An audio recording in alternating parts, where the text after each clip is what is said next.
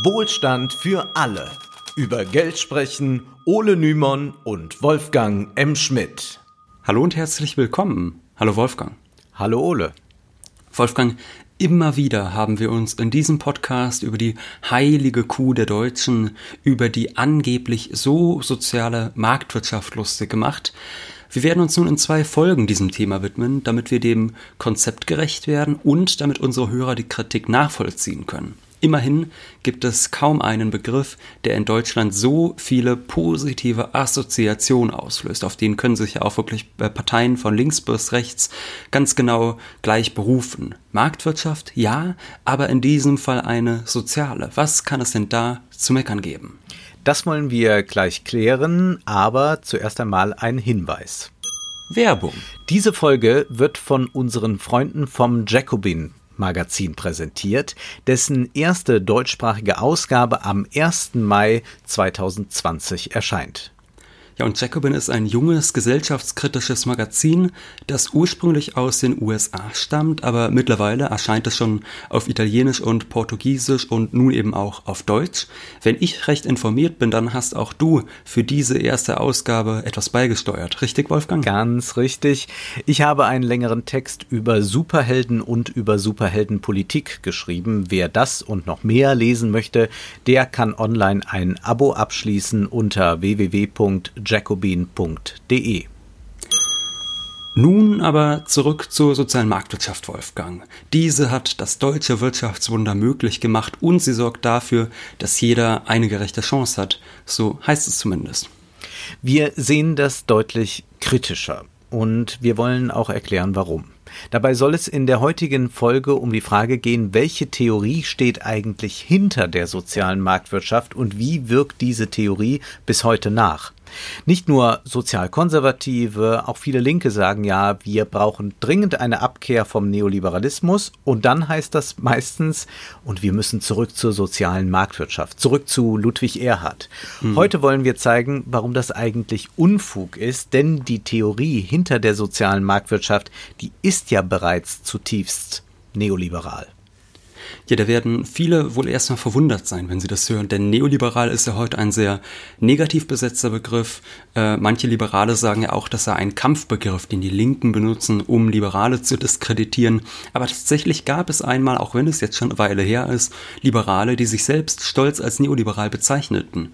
Und das ist jetzt also keine Fremdzuschreibung von Linken, dass die soziale Marktwirtschaft neoliberal ist, zum Beispiel Alex Alexander Rüstow, einer der bekanntesten deutschen Liberalen des 20. Jahrhunderts, der schrieb im Jahr 1953, Zitat, das einzige, mir bekannte, konsequente, durchdachte, einheitliche und eigenständige wirtschaftspolitische Gegenprogramm auf unserer Seite ist dasjenige des sogenannten Neoliberalismus, der sozialen Marktwirtschaft, nach der glücklichen Prägung des kürzlich in das Bundeswirtschaftsministerium berufenen Kollegen Müller-Amack, das Programm, an dem meine Freunde und ich seit Jahren arbeiten, eine Gruppe, deren anerkannter Führer in Deutschland unser viel zu früh verstorbener Freund Walter Eugen war. Das Zitat ist bemerkenswert. Zuallererst haben wir hier also einen Ökonomen, der sich stolz als neoliberal bezeichnet.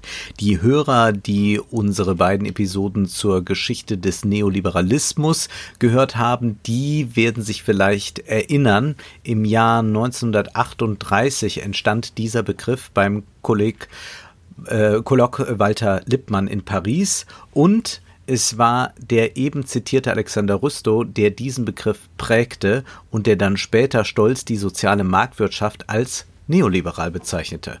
Und er erwähnte in der eben zitierten Passage auch Walter Eucken, der als vielleicht der wichtigste Ökonom der Freiburger Schule des Ordoliberalismus gilt. Also fassen wir kurz zusammen, das ist jetzt nämlich wirklich sehr wichtig. Es ist eine Gruppe von Liberalen, zum Beispiel Walter Eucken oder Alexander Rüstow, die haben starken Einfluss auf die spätere soziale Marktwirtschaft. Und um zu verstehen, was das jetzt eigentlich sein soll, eine soziale Marktwirtschaft, müssen wir also erst einmal mehr über genau diese Liberale wissen, die sich selbst als ordoliberal bezeichneten. In den 1920er und 30er Jahren waren die Liberalen in einer sehr schwierigen Situation. Das kann man sich heute kaum vorstellen. Viele intellektuelle Politiker, Ökonomen, Bürger, die waren der Meinung, es bedürfe der staatlichen Planung, um gut wirtschaften zu können. Der Liberalismus, der schien auch versagt zu haben. Übrigens ja nicht nur in Europa, sondern auch in den USA. Präsident Roosevelt kam ja mit seinem New Deal in den 30er Jahren und auch er setzte damit auf starke staatliche Eingriffe, um die Wirtschaft anzukurbeln und den Wohlstand auch für die Ärmeren zu mehren.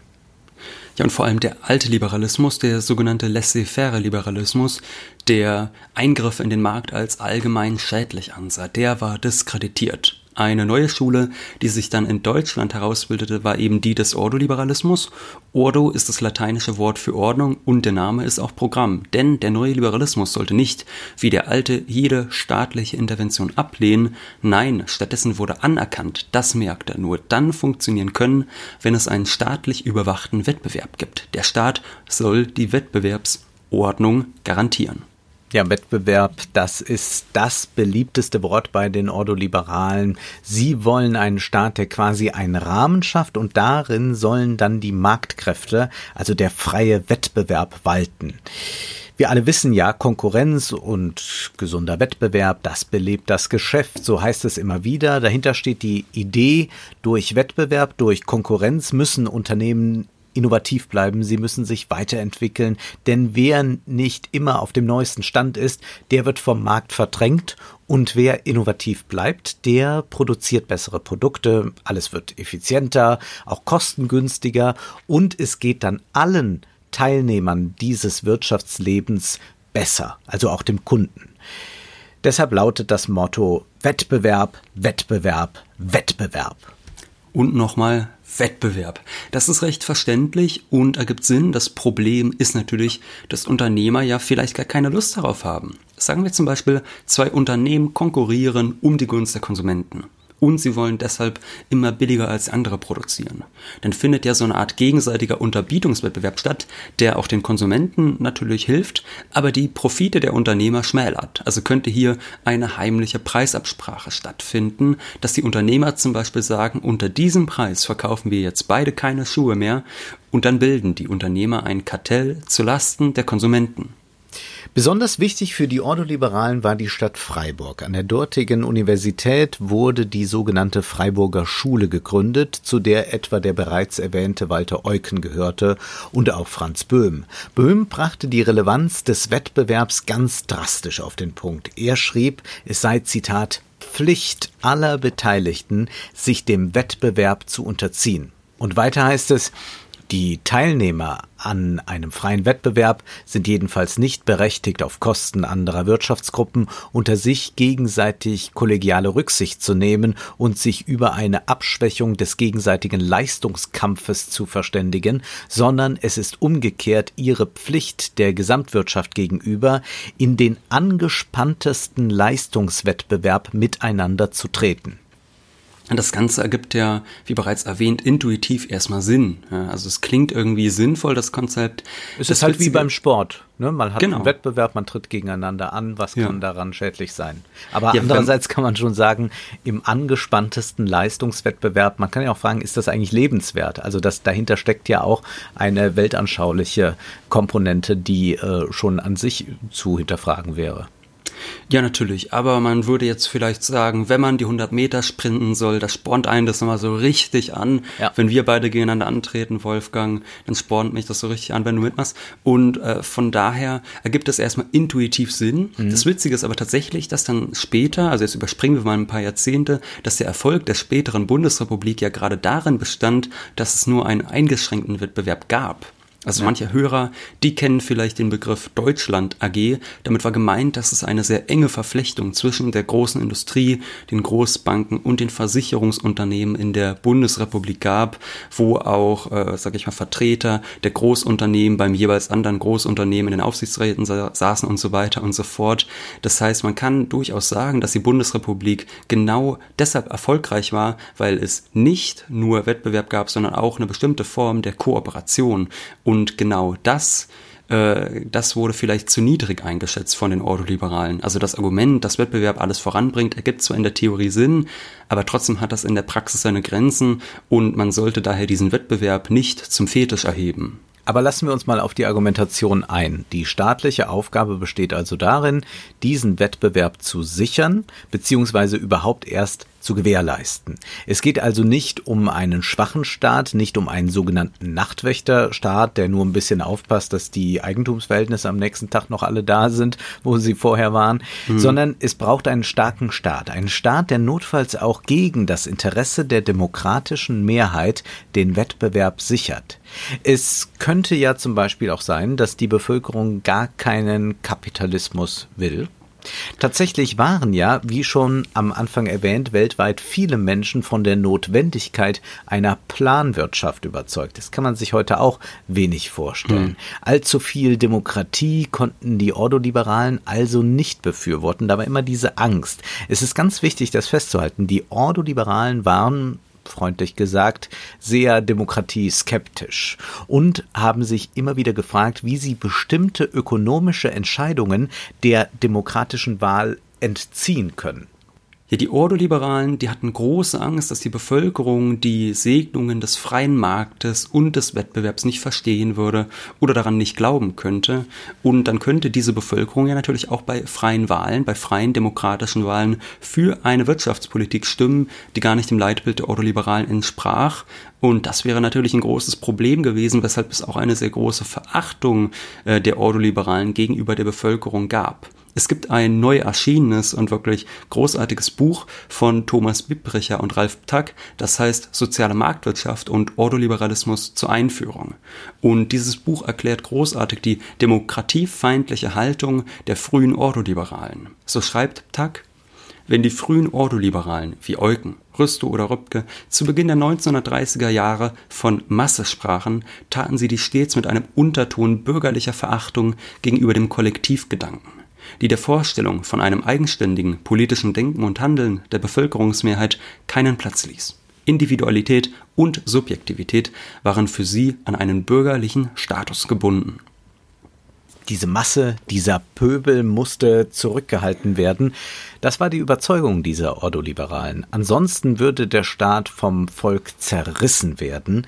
Alexander Rüstow, der schrieb 1932, es ist ein Zeichen jämmerlichster Schwäche des Staates, einer Schwäche, die sich des vereinten Ansturms der Interessent des Interessentenhaufens nicht mehr erwehren kann. Der Staat wird von den gierigen Interessenten auseinandergerissen. Was sich hier abspielt, staatspolitisch, noch unerträglicher als wirtschaftspolitisch, steht unter dem Motto der Staat als Beute. Ja, eines muss man den Ordoliberalen lassen. Sie haben aus ihrer Verachtung wahrlich keinen Hehl gemacht. Auch wenn man das so ziemlich vergessen hat, hm. da wird selten drüber gesprochen. Aber, aber, aber, diese Verachtung, die kann man heute auch noch bei vielen Liberalen erleben, die ja gerne sagen, diese unmündigen Bürger, die nicht selbstständig denken und handeln können, die nicht in der Lage sind, sich am eigenen äh, äh, Schopfer aus dem Sumpf zu ziehen und so, die wollen auch, dass der allmächtige Staat die Hand für sie aufhält Welt und dass sie sich nur daraus bedienen brauchen. Und das geht dann immer auf Kosten der Allgemeinheit, sagen die. Ja, das kennen wir. Da gibt es so schöne Worte wie Anspruchshaltung. Ja, die Bürger, die haben so eine Anspruchshaltung gegenüber dem allmächtigen Staat entwickelt äh, ja, da reicht es nur, sich bestimmte moderne liberale Politiker mal im Interview anzuhören, da begegnen einem solche Begriffe immer wieder. Und wir halten an dieser Stelle einmal fest, der Ordoliberalismus braucht, obwohl sich viele Liberale gerne staatskritisch geben, den starken Staat, der es eben nicht zulässt, dass die sogenannten Interessentenhaufen das Spiel der freien Märkte untergraben. Und deshalb ist es notwendig, die Wirtschaft von der Demokratie zu entkoppeln.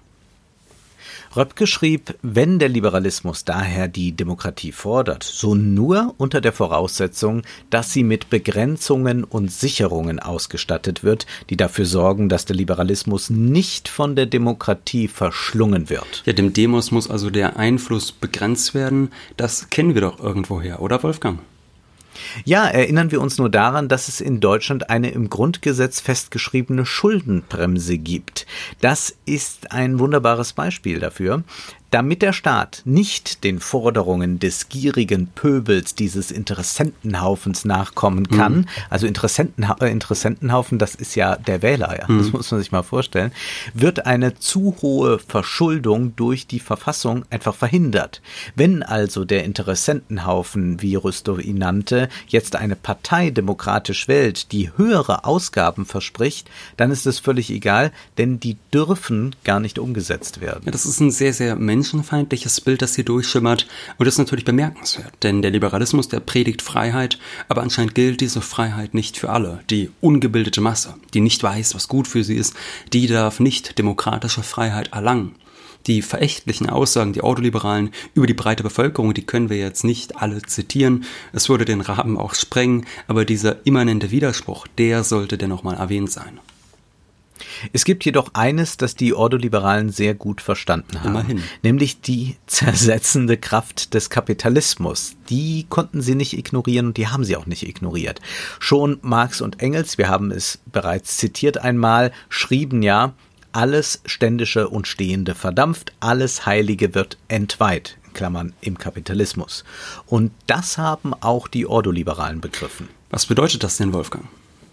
Na, die Ordoliberalen waren kulturell sehr konservativ und sie verstanden, dass der Kapitalismus bestimmte zersetzende Wirkungen hat. Im Übrigen ja auch dieser enorme Wettbewerbsgedanke ist ja klar, dass der dann über alles hinwegfegt und dass dann nicht mehr diese Stabilitäten da sind, die es beispielsweise in einer vorkapitalistischen Gesellschaft gab. Ja, jeder jeder Konservatismus, könnte man sagen, wird davon ja. hinweggeräumt. Also blicken wir mal in ja. ein Land wie Saudi-Arabien, wo Frauen auf einmal Auto fahren dürfen. Da sagen wir jetzt vielleicht im Westen, ja, das ist ja eine Selbstverständlichkeit, aber das war bis vor ein paar Jahren Jahren undenkbar.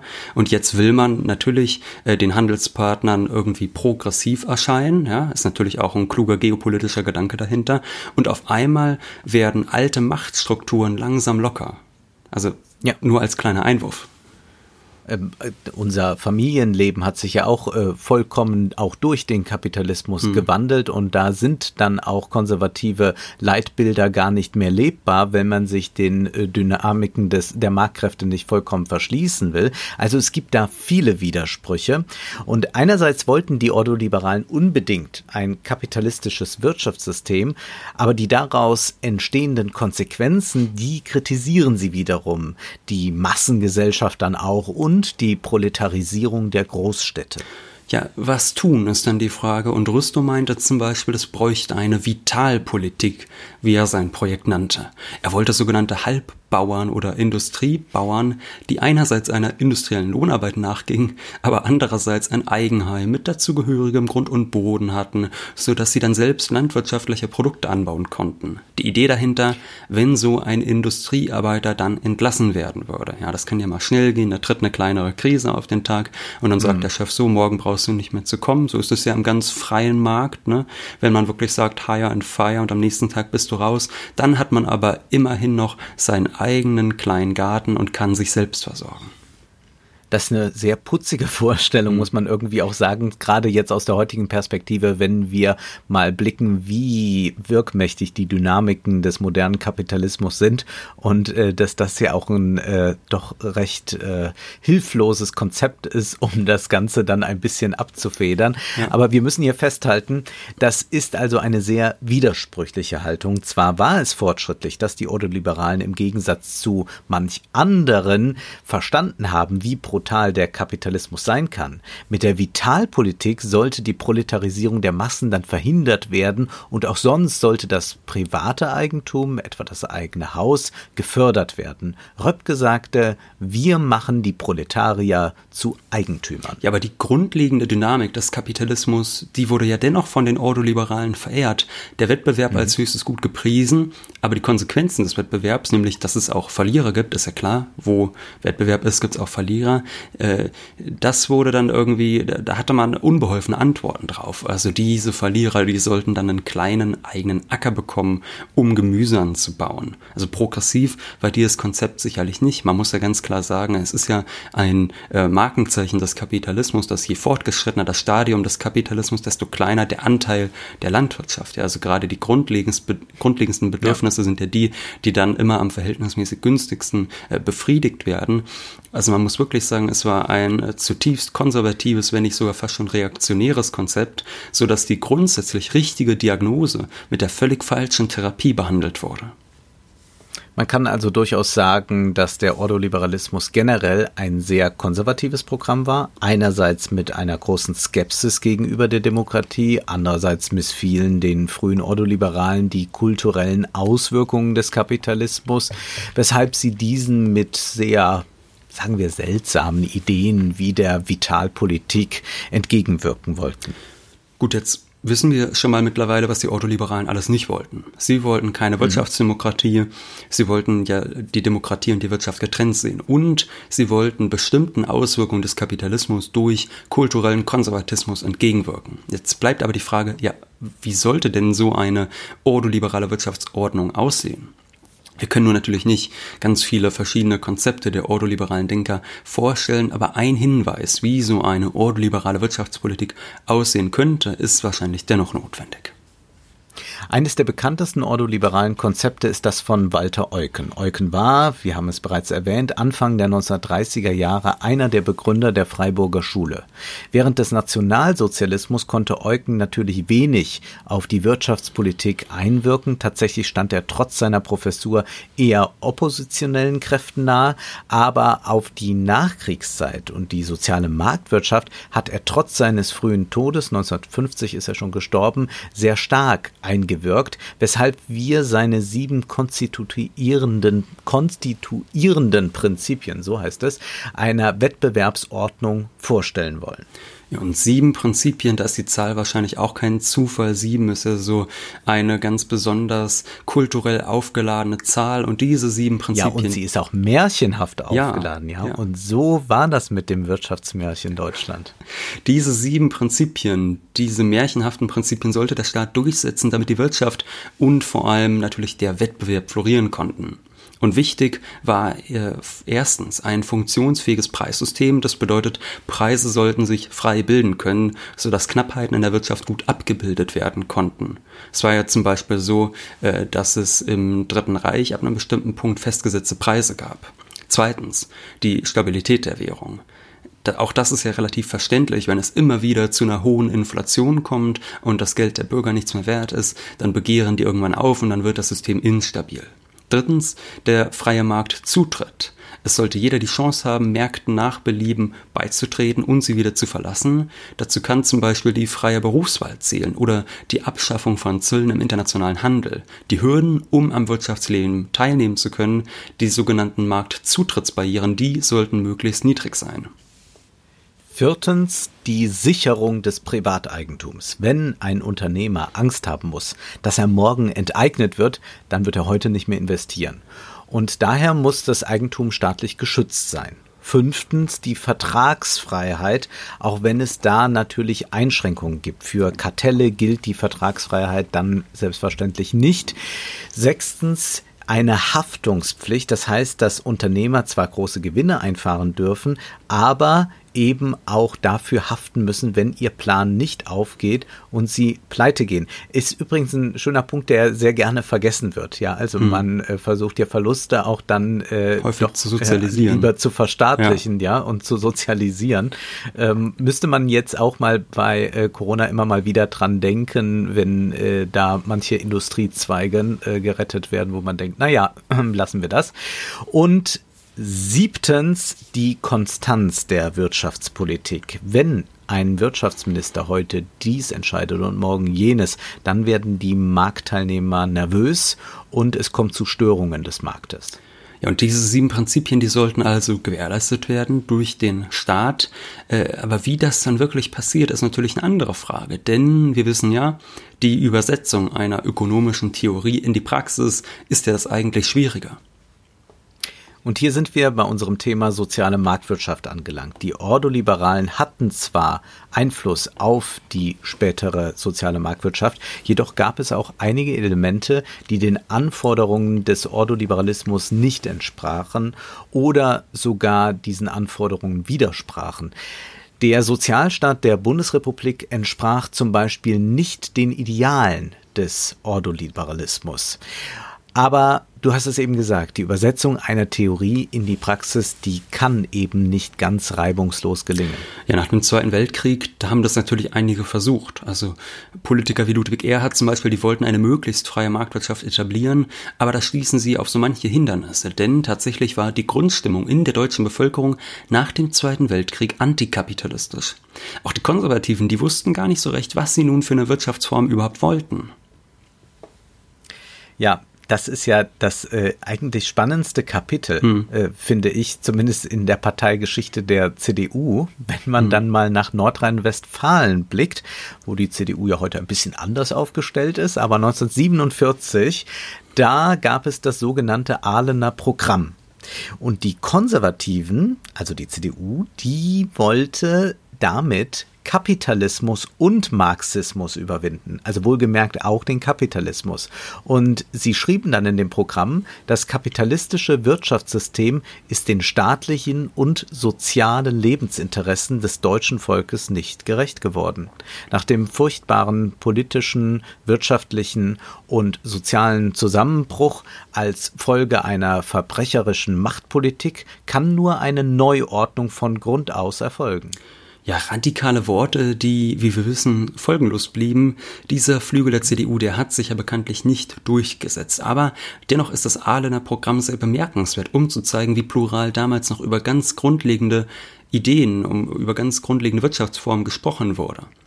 Und als sich die Ordoliberalen dann durchsetzen wollten und auch in Deutschland einen Kapitalismus etablieren wollten, mussten sie natürlich aufgrund der antikapitalistischen Grundstimmung in der Bevölkerung so einige Kompromisse machen, die dann nicht dem ordoliberalen Leitbild entsprachen. Also von daher muss man auch sagen, soziale Marktwirtschaft ist nicht wirklich ein System. Also viele stellen sich ein bestimmtes System unter sozialer Marktwirtschaft vor, aber Ralf Tack schreibt zum Beispiel, dass die soziale Marktwirtschaft eher eine Art Durchsetzungsstrategie war. Also wie schaffen wir es, das ordoliberale Ideal möglichst gut durchzusetzen gegen ein äh, gegen bestimmte historische, äh, sag ich mal, eine bestimmte historische Stimmung in der Bevölkerung.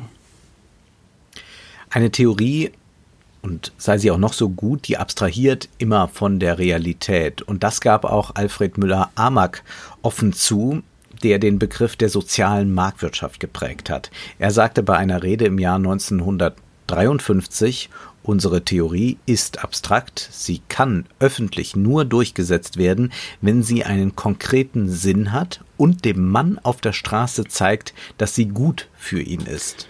Wir wissen nun also, welches Projekt hinter der Idee der sozialen Marktwirtschaft stand. Die Ideale der Autoliberalen sollten nach dem Zweiten Weltkrieg in Realpolitik umgesetzt werden, trafen aber auf Widerstände und da konnten die autoritären antidemokratischen Ideen der frühen Ordoliberalen wirklich nicht hilfreich sein, denn immerhin sollte die junge Bundesrepublik ja eine Demokratie werden. Mit dieser realen Entwicklung wollen wir uns dann in der nächsten Woche auseinandersetzen.